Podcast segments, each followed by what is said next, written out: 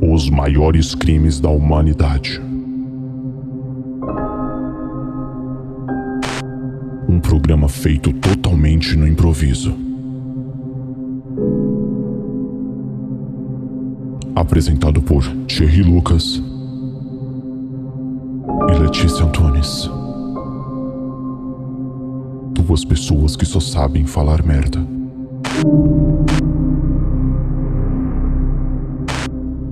Tirem as crianças da sala. Porque está começando. Filhos de Tarantino.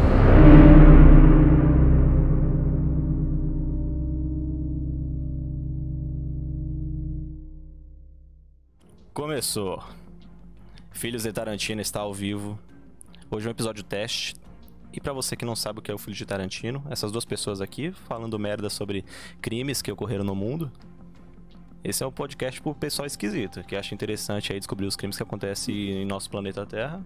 É importante deixar claro que não vamos dar opinião sobre o acontecimento, apenas vamos trazer as informações recolhidas. A gente sabe que o cara é um monstro, que a pessoa é horrível e que não, não pode fazer isso com um coleguinha, né? E estamos aqui, Jamais. eu, Thierry Lucas e Letícia Antunes.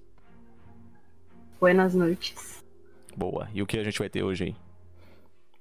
Manson. Hum, Nossa, Charles amiguinho. Manson. E por que o Charles Manson no primeiro episódio? Porque pra fazer jus ao nome, né? Filho de Tarantino, o último filme do Tarantino foi em homenagem a Charles Manson em Hollywood. Homenagem é foda, né? Mas foi um, foi um negócio lá, né? Foi um negócio lá. Foi o que deu a hype no, no filme, né? Foi exatamente. Chamou atenção. E é, vamos pra cima aí. Esse é o pilotinho. E traz essas informações aí pra nós e vamos começar o bater papo. Então, Manson, Quem é Charles o Manson? áudio. O áudio. Você tava fechado. Como assim? Ah, não tava, não tava te ouvindo. Ah, agora você tá ouvindo? Tô, tô, tô. Hum, quem é Charles Manson? Bom, o Manson foi um cara que ele já veio, tipo, renegado desde o nascimento dele. Ele tinha uma mãe que era alcoólatra, ela engravidou dele com 16 anos.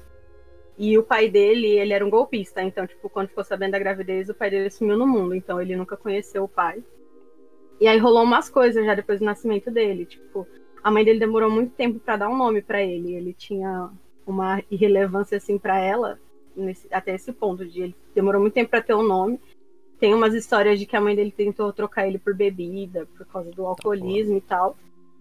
E aí o famoso sobrenome dele aí, que é o Manson, nem é da mãe nem do pai. Na verdade é de um padrasto. E foi a única pessoa que ele teve alguma ligação afetiva assim durante a infância, porque a mãe era meio negligente. Então o Manson veio do padrasto dele. O padrasto dele era o Merlin Manson? Não, mas o Marilyn Manson tem o, o nome de Manson, ele colocou no artístico Manson em homenagem ao Charles Manson. Nossa, Diz aí na internet. que homenagem, né?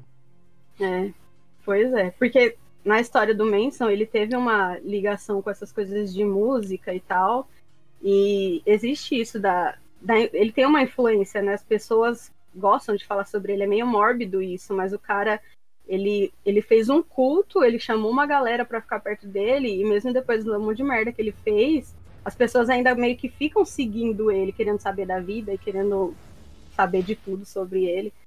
Então é meio é estranho isso daí, de mesmo o cara tendo ficado lá atrás com todas as histórias de culto dele, hoje em dia ele ainda tem uma fama, ele é tipo uma personalidade, ele não é um criminoso, sabe? Ele é... O cara virou. Entrou pra cultura pop. Exatamente. Certo. Famosinho. Então qual, qual foi o primeiro crime dele? Então, ele, quando ele era muito novo, ele foi preso, eu não lembro a idade, acho que foi 15 anos, ele foi para um reformatório por conta de um assalto no mercadinho. Certo. E aí, depois disso, ele começou a cometer uma série de crimes. Tanto é que a informação que se tem é que ele passou mais de metade da vida dele na cadeia. Com 32 anos, ele já tinha ficado mais de metade da vida na cadeia. Caramba. E ele também teve, o- teve um episódio que ele ia ser solto, né? Já tinha dado o tempo dele, e o cara ele não queria ser solto, porque ele não sabia viver fora dali. Ele queria ficar na cadeia porque ele se sentia mais em casa lá dentro do que fora. Então, tem aí esse primeiro crimezinho dele. Que cara esquisito. Mas É, eu- nesse momento ele não assassinou ninguém. Não, primeiro crime não. Tanto é que assim, o- os crimes mais famosos dele. Diga. Não ouvi, não ouvi. Não, pode continuar. O, o crime, os crimes mais famosos dele, que ficou aí no finalzinho, é, ele, ele teve uma participação indireta, porque ele não foi lá e matou ninguém. Ele deu a ordem. Só que o cara ele era um puta de um manipulador, né? Então ele era o mandante dos crimes. Mas tanto é que o argumento dele, quando você vê a entrevista, é de que ele não estava presente no- nos crimes, os mais famosos. Então, como alguém podia falar que ele que estava mandando? E ele usava muito isso de eu só, eu só dei pra eles o que você e sociedade não deram, que era alguém pra ouvir e não ficar, Era sabe? o discurso do Joker. Exatamente. Uhum. Parecido. Tá, mas é, aí já começou a pegar gosto da coisa. É, então, ele, esse tempo, os últimos, os últimos crimes dele foram os crimes que for, ficou mais famoso, que fez ele ser preso. Uhum. Mas como desde os 15 anos ele já vinha cometendo vários delitos, o cara ele já tinha isso há muito tempo nele, né? Já tava um bagulho meio que enraizado. E é uma coisa que é meio que característico de vários criminosos que a gente lê e que a gente vê, que existe algum trauma muito en- enraizado na infância que acaba levando o cara a desenvolver aquilo. E é aquele negócio, a gente tem uma noção do que é socialmente aceitável, que é moralmente aceitável, e para eles não existe isso. É, existe uma desordem. Então, esse gosto dele, talvez o primeiro crime dele lá, que foi só um assalto, potencializou um bagulho nele que ele não sabia ainda. E aí rolou essas outras coisas que foram acontecendo ao longo do tempo. É, quando planta sementinha, o bagulho é só esperar florescer, né? Tinha Exatamente. só a palhinha ali. Mas assim como rolou esse início do culto dele? Como assim o pessoal começou a falar, nossa, vou seguir aquele cara ali. Então, ele teve essa vez aí que ele queria sair da cadeia. Ele pôde sair da cadeia, mas aí ele não quis. Uhum. ele foi solto do mesmo jeito, né? Porque não dá, tipo, ah, quero ficar aqui, minha estadia. E aí foi uma época que o movimento hippie estava pegando muito lá nos Estados Unidos. Então, é, eu vi algumas histórias de que ele leu um livro, deixa eu ver o nome aqui. Era um livro chamado. Um momento. Como fazer amigos influenciar, pessoas. Esse era o livro dele? Então, Não, não era o dele, mas foi um livro que ele teve acesso na biblioteca do presídio. Ah, tá, que susto. Não, não é o dele. Esse E aí, e aí, aparentemente nesse, quando ele começa a ler um pouco mais sobre isso, ele começa a criar meio que uma coisa nele de ser um profeta, mesmo ele não aceitando que falassem isso dele, né? Tipo, o cara era um deus pro, pro pessoal que seguia ele, Uhum. mas ele não aceitava que falassem que ele era realmente um deus. Pra ele era tipo uma não uma blasfêmia, mas não era o que ele queria significar para as pessoas. Certo. E aí, quando ele saiu dessa vez da cadeia, tinham muitos movimentos hippies rolando. E quando você vê imagens mais ou menos dessa época, os grupinhos se reuniam em praças, tinham os grupos de jovens que ficavam espalhados. E aí ele começou a reparar, ele já tinha esse bagulho meio que manipulador de conquistar as pessoas. E aí ele viu que os grupos tinham muitas mulheres. Certo. Nisso, o cara senta lá no meio de uma praça, começa a falar umas coisinhas tipo, coach, vou mudar sua vida. E aí começou a atrair um pessoal pra perto dele. E aí é mais ou menos como começa o culto dele. Tem alguma estatística de tipo quantas pessoas eram, mais ou menos? Não. Não tem, mas eu vi que ele sempre ele se aproximava de meninas mais novas, e aí era uma coisa meio pesada, porque às vezes nem eram pessoas que não tinham condições, eram tipo gente família rica, mas aquela parte da rebeldia da vida decidia sair de casa para participar do movimento hippie. Então eu lembro de que eram muitas meninas novas e que ele se apropriava exatamente dessas meninas por elas ainda estarem formando a, a opinião delas, ainda serem elas serem influenciáveis e levar elas para o grupo. Caramba. Isso daí era uma forma dele também de conseguir depois, aí entra nas, nas coisas que aconteciam nos cultos, de, Hum. por exemplo, rolar a história de vários abusos. Por exemplo, as meninas falavam que elas tinham que servir ele. Então, se ele falasse assim, você vai dormir com tal, tal cara que eu tô trazendo aqui hoje, as meninas tinham que cumprir. Nossa. E elas eram muito novas, então. Um manipulador, né? Que absurdo, gente. Mas para quem ainda não entendeu, então ele tipo era quase a voz de um baile funk. Viu uma galerinha jovem e falou: "Ó, oh, preciso ser a voz desse povo". E o pessoal ia na dele, né? Isso que é foda. O pessoal é muito influenciável. E aí tem um, como as meninas eram eram grupos de jovens e tal, teve meio que uma revolta com isso, porque meio que banalizou o movimento hippie, não era um bagulho só sobre drogas. E o que, que ele usava para atrair, além do, da fala mansa dele, né? Era o uso de drogas também. Ele era a pessoa que fornecia, eles tinham uns discursos contra o capitalismo e tal. Ele falava sobre prisões mentais, que a gente tinha que se libertar disso. Uhum. Então, uma pessoa que está perdida, que era mais ou menos. Ele traçou um perfil, né, de quem eu gostaria que me seguisse. Isso no início. E aí depois as pessoas vão vendo que aquilo tem uma certa influência, e uma pessoa vai puxando a outra, e a família foi crescendo, que ficou conhecida como família Manson, né? Ah, entendi. Cara, é muita coisa, né, que acontece. Mas aí, qual, como foi, assim, o primeiro assassinato desse, desse grupo? Foram tudo na mesma noite? Que eu não sei a história. Eu tô aqui fazendo o papel de espectador, eu tô por fora. Então, é, o assassinato, esse especificamente da Sharon Tate, que foi o que deu fama para a família, é, a princípio não foi associado à família. É, aí eu vou contar a história mais ou menos assim. Ele saiu da cadeia, uhum. E quando ele estava lá, um, um, colega de cela dele tinha dado para ele o nome de um produtor. O sonho do cara era ser músico. Ele queria ser músico. E aí ele deu contato de um produtor. E ele, ele tem, eu acho que tem a música dele até lançada. E ele foi atrás desse produtor. Quando ele foi atrás desse produtor, o cara aceitou ouvir a música dele.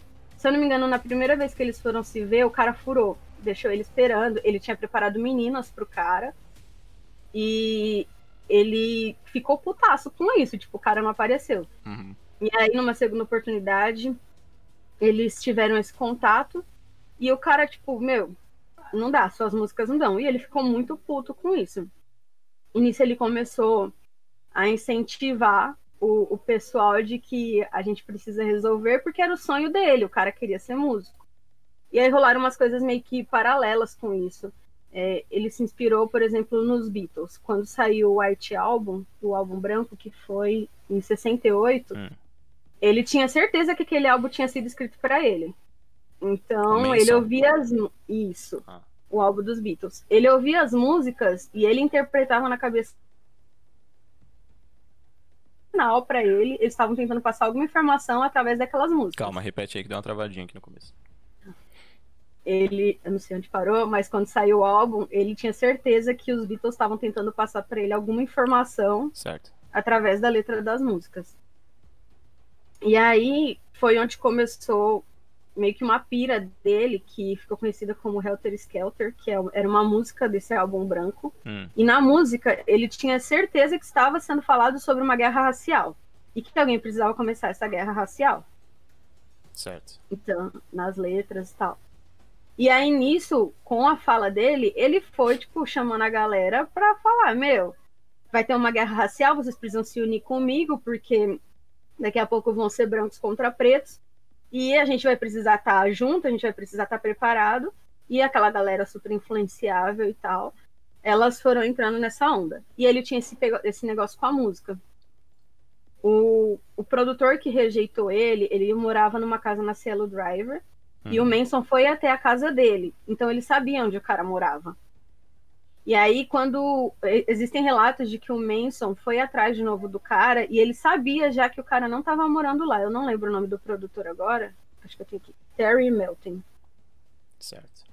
Ele foi até essa casa e eles não moravam mais lá.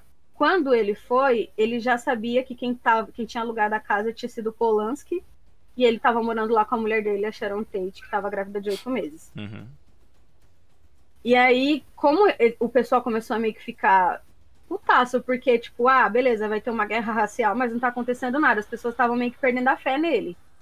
Então, aparentemente, ele tentou iniciar. Vamos fazer alguma coisa para que acreditem que essa guerra racial realmente vai rolar.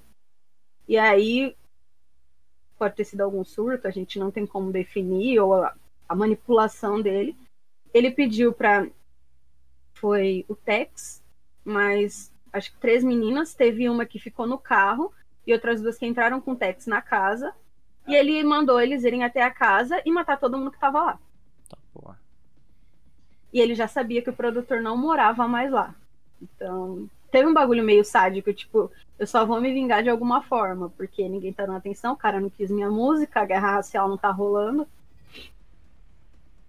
Tá, mas nesse caso aí, esse, tipo, foi o primeiro, foi o ataque grande dele, assim, tipo, o primeiro ou já teve outros antes? Que não foram, tipo, entrado pra mídia? Não, o, o grande, assim, o que fez, deu sucesso pra ele foi esse caso, e inclusive porque o Polanski é um diretor, a Sharon Tate era uma atriz da época, e antes, os crimes que eles cometiam na família Hum. eram crimes tipo de roubo, ou, tipo, as meninas comiam lixo, o cara manipulava as pessoas de convencer, tipo, se você comer do lixo, você vai estar comendo do bom e do melhor. E aí eram, eram pessoas muito devotas a ele. Então tinham pequenos roubos, essas coisas na família, mas o que, o que marcou, que foi o que, que deu visibilidade para a família foi esse caso. Eu acho que muito por conta da relevância de a casa de quem tinha sido o crime. Uhum. Nossa, então ele tem, tipo, um poder muito de ser manipula manipulativo com as pessoas, né? Tipo, o poder de manipulação que ele tem é absurdo. Sim, e assim, é um bagulho que você vê e você, tipo, não bota fé. O cara, ele, depois que foi descoberto que tinha relação com o Manson e tal, Hum. é, rolou um episódio, tipo, ele tatuou uma, um X na cabeça, uma cruz na cabeça, no mais, um X, Tatuou. que depois virou. Ele, é, fez aqui no meio da cabeça. Se Uhum. você olhar umas fotos dele aí, tem. E aí depois, de alguma forma, aquilo virou uma suástica nazista. Eu não lembro, não sei em que momento foi, mas a princípio era um X. E o poder de persuasão dele era tão grande que quando tinham três seguidoras deles, né, três membros da família, que foram pro tribunal, as meninas iam de mão dada, elas tatuaram a testa também, elas iam cantando e elas não colocavam a culpa nele em nada, tipo, o cara era endeusado. Caralho. Então é bem louco. Mas só pra gente terminar o caso aí da, Sim, da sim, Sharon. Tate, que foi o mais famoso, é, ele mandou eles irem até a casa. E aí, chegando lá, tava o Polanski, ele tinha viajado, ele não tava na casa. Tava a Sharon Tate, mais três amigos. Tinha o cabeleireiro dela, que era um ex-namorado e muito amigo dela também, e um casal de amigos. Ela tava grávida de oito meses e meio. Então os caras, eles chegaram, não sabe se se sob efeito de drogas ou qualquer coisa do tipo, às vezes é só maldade que tem ali na pessoa mesmo, né? Uhum. O poder da influência. Eles eles mataram eles a faca... todos que estavam na casa a facadas. E a história que se tem é que a Sharon pediu, ela morreu pedindo para não matarem ela por causa do filho. Tava tendo uma O festa, né? salvo o bebê dela. Tava tendo uma no- festa na casa dela?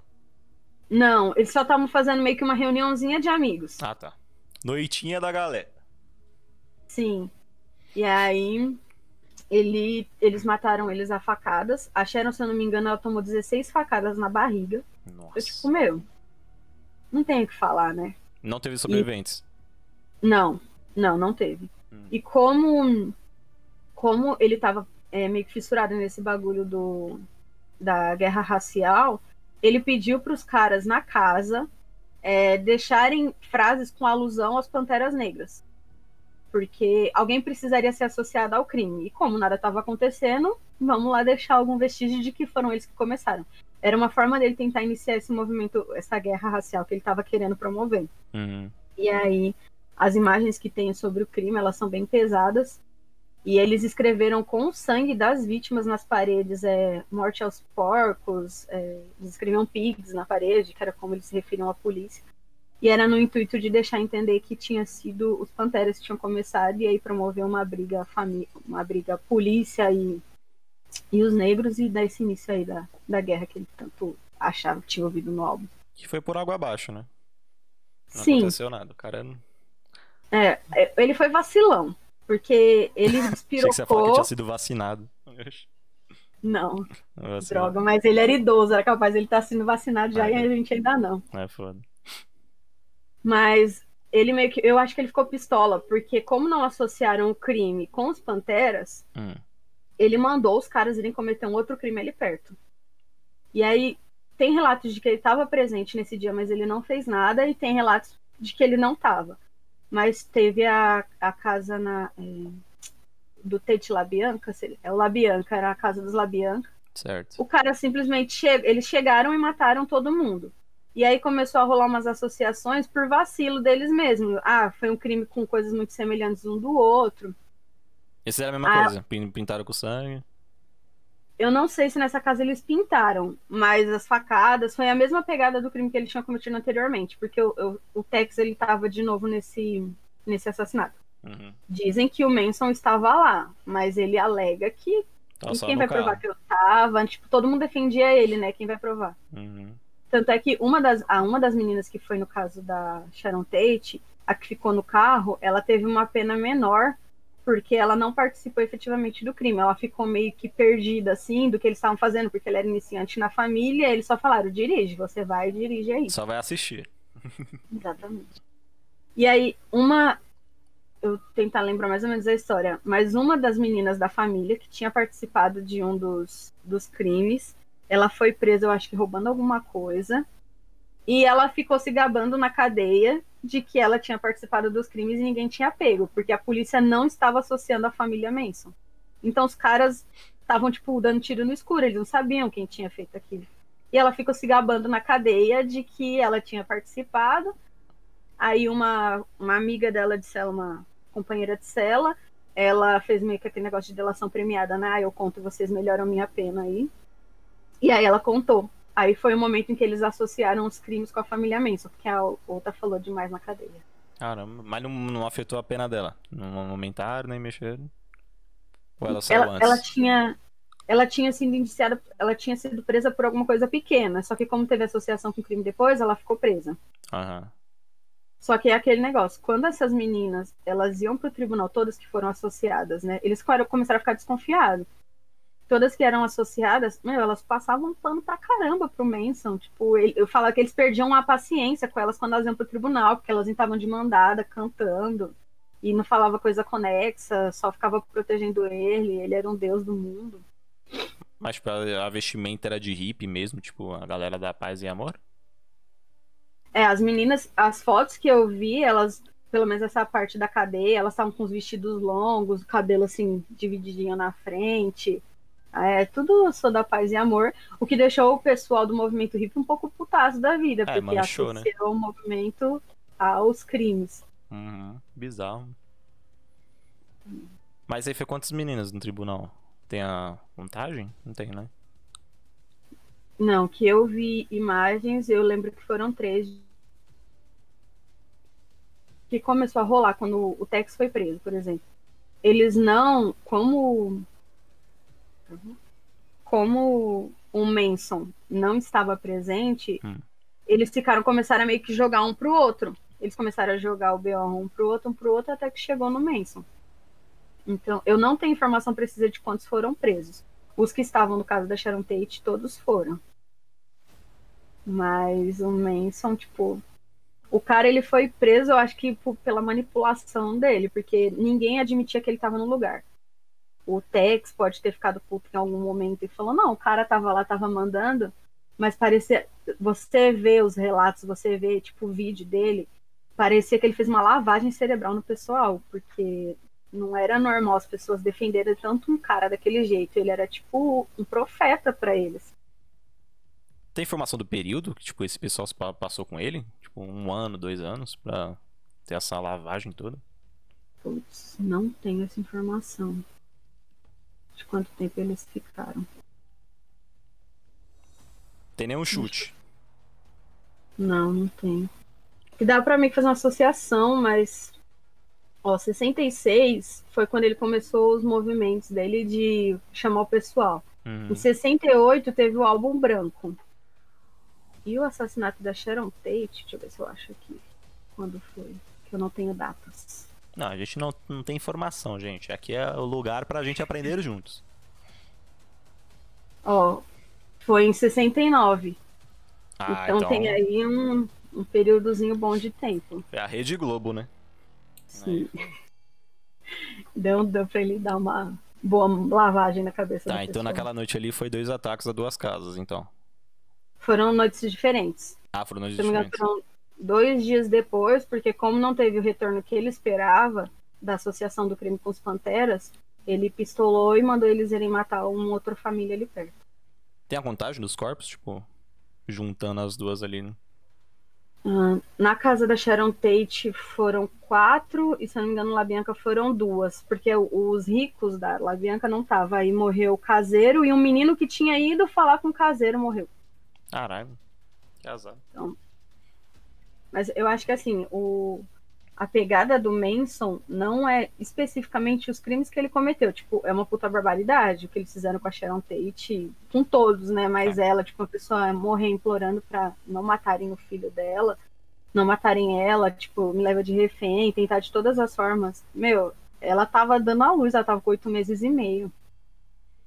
Então, era eu mais acho só que. o caroço, né? Já era um bebê já. Sim, ele já era uma puta melancia. Uma mãozinha. Então, eu acho que o que pega mais no Manson, mesmo com a notoriedade desse crime, é o poder de persuasão dele. Uhum. O, o cara falava, vocês vão comer lixo, e o pessoal ia lá comer lixo.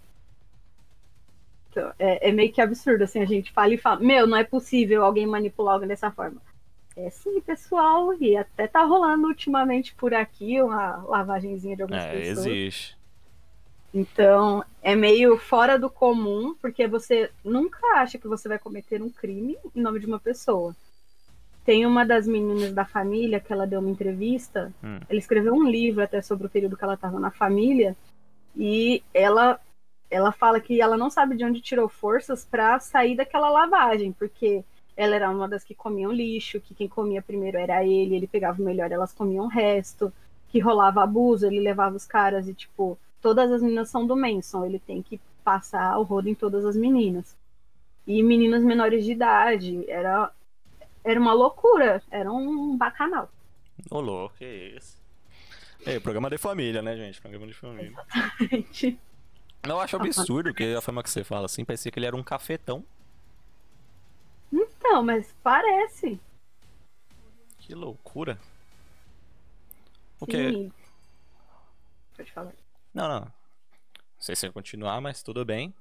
O que a gente pode falar agora foi quando foram encontrados eles assim para serem presos. Não foi nessa noite, na noite dos últimos assassinatos ali, não foi, né? Não, não. Levou um tempinho. Até que rolou aquele bagulho dele não ter a resposta, a polícia não associar os Panteras e ele Sim. mandar ir pro segundo crime. Então, a- só rolou uma associação com, os, com a família Manson por causa da bonita que ficou se gabando na cadeia um tempo depois de que ela tinha participado. Eu acho que se ela não tivesse abrido a boca, o pessoal não ia saber, não ia associar com ele. Acho que ia levar muito tempo. Porque meu, uma pessoa teve que falar demais para eles descobrirem, e era uma pessoa famosa. A gente fala assim que geralmente quando rola um crime com uma pessoa famosa tem mais visibilidade, é mais mais fácil, né? Existe mais ações para a gente tentar achar quem fez. Uhum. Eles não iam associar se a bonita não tivesse falado demais na cadeia. Ou seja, ele ia estar aí até hoje, ele perambulando pela cidade. Se não fosse uma brecha que o sistema achou. E o, o Manson, ele era um sociopata. Tipo, existe o psicopata, ele, ele nasce né, com isso, é inato nele.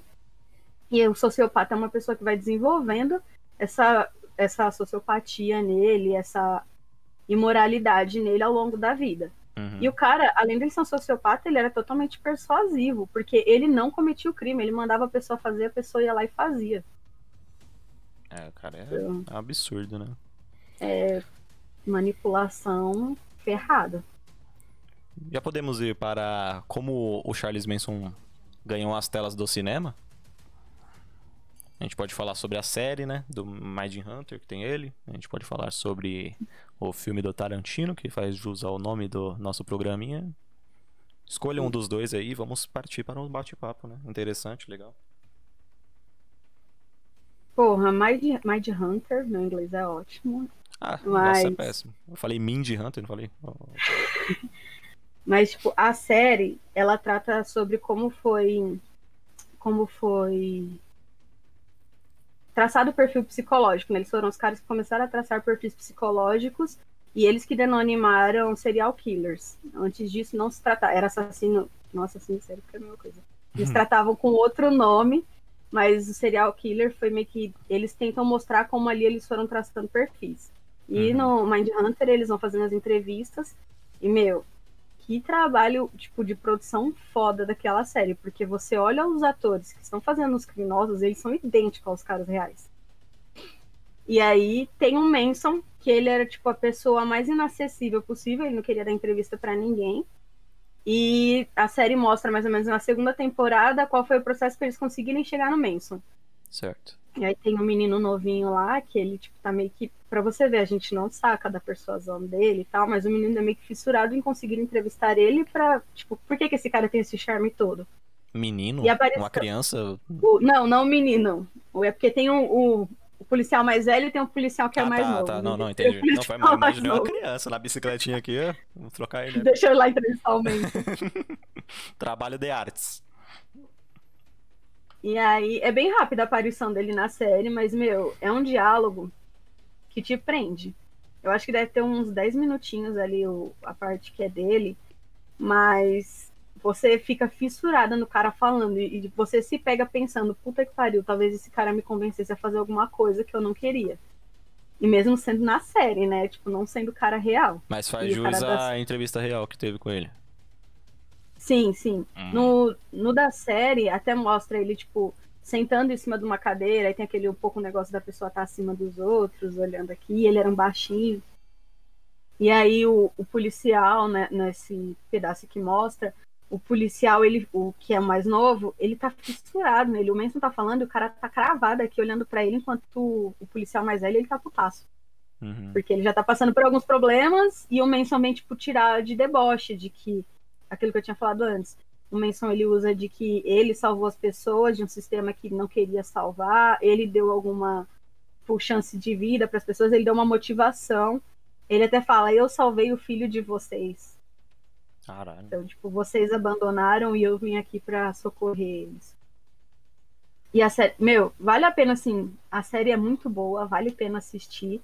Quem não tiver interesse em assistir, pode pegar só esse trechinho que tem do Manson que vai fazer você Eu vou, hein? Eu não inteira. assisti. Não- Porque prende. E termina o episódio com o Manson dando, inclusive, um, um autógrafozinho pro cara. É Porque nada.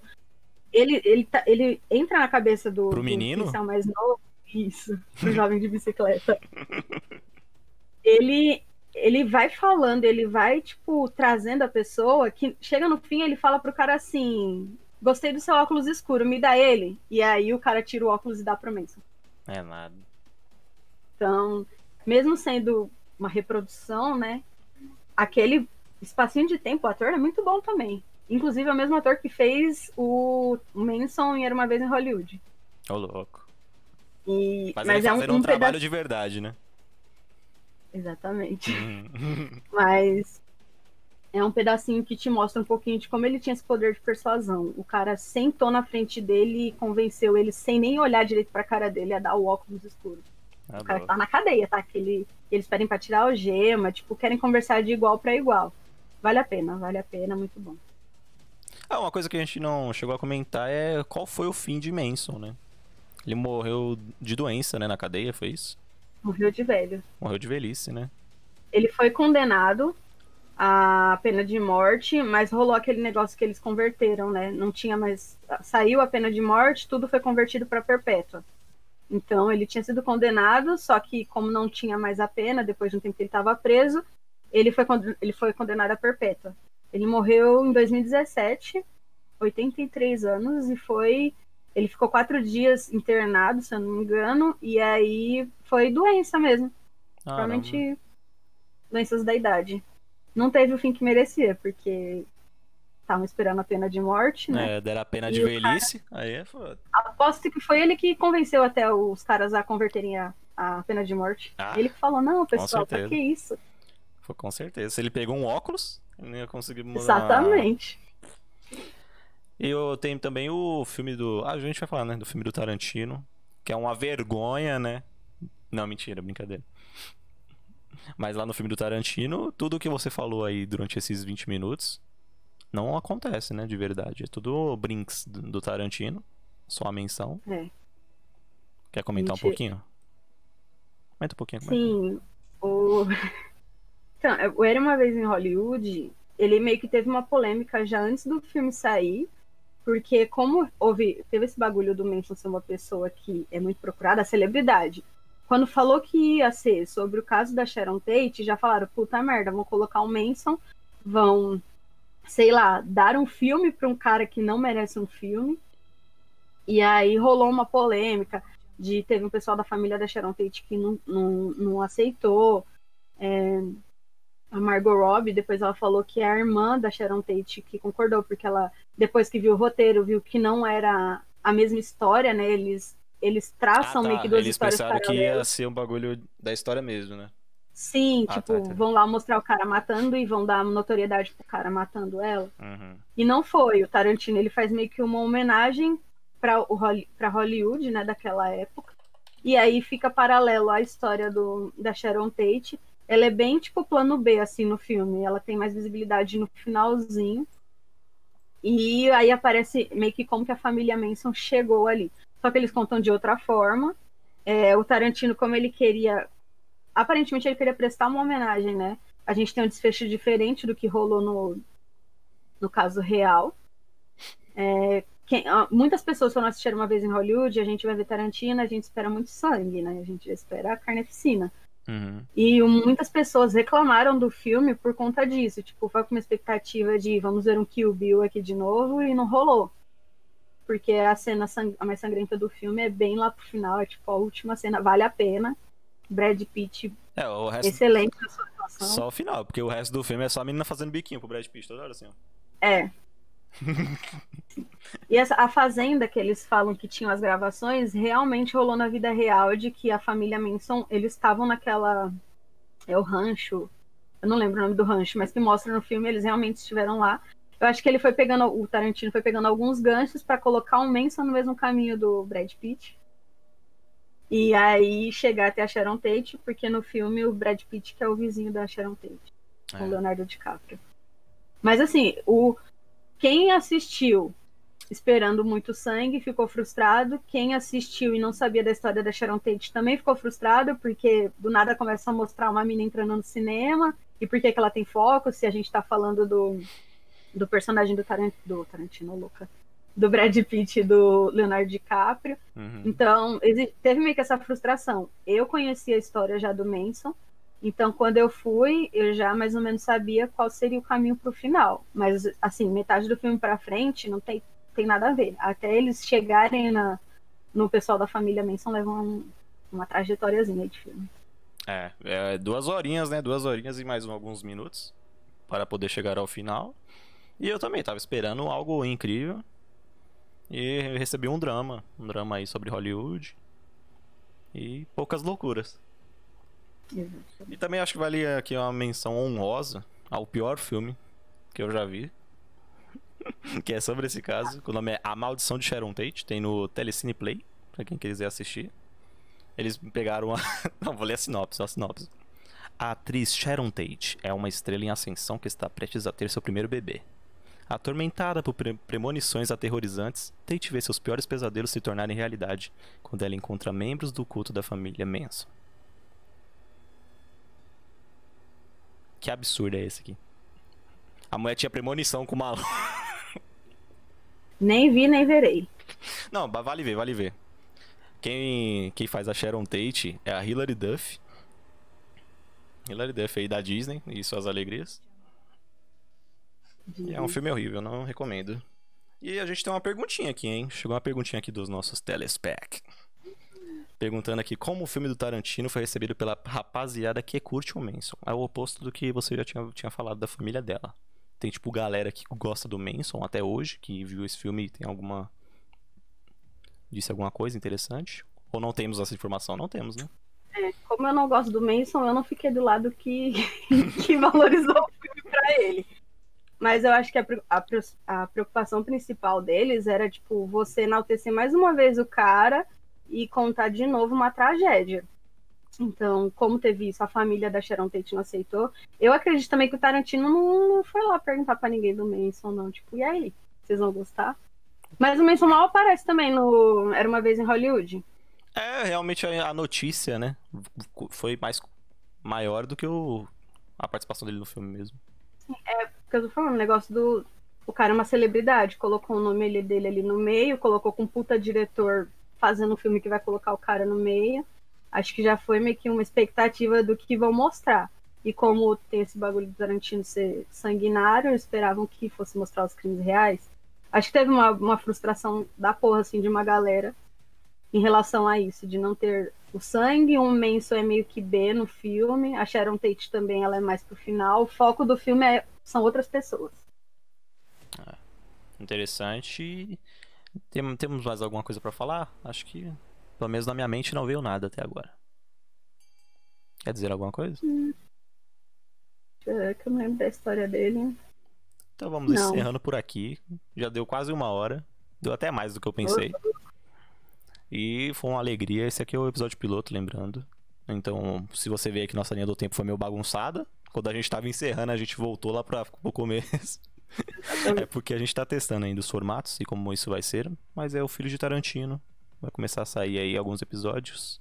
E esse foi o primeiro episódio sobre o Charles Manson. Muito obrigado, Letícia Antunes, por, pelas informações. E eu obrigado agradeço. a todos que assistiram. Tem gente pedindo pra eu imitar a moça do biquinho novamente. Vai ter o VOD aí, gente, salvo. Vocês podem rever essa cena aí. Eu passando vergonha na internet. E mês que vem tem mais episódios. Já que estamos sendo encaminhados aí ao final desse mês. Mês chato, né? Mês chatinho, mês que vem vai ser melhor. Fé. E esse foi o Filho de Tarantino. Abraço.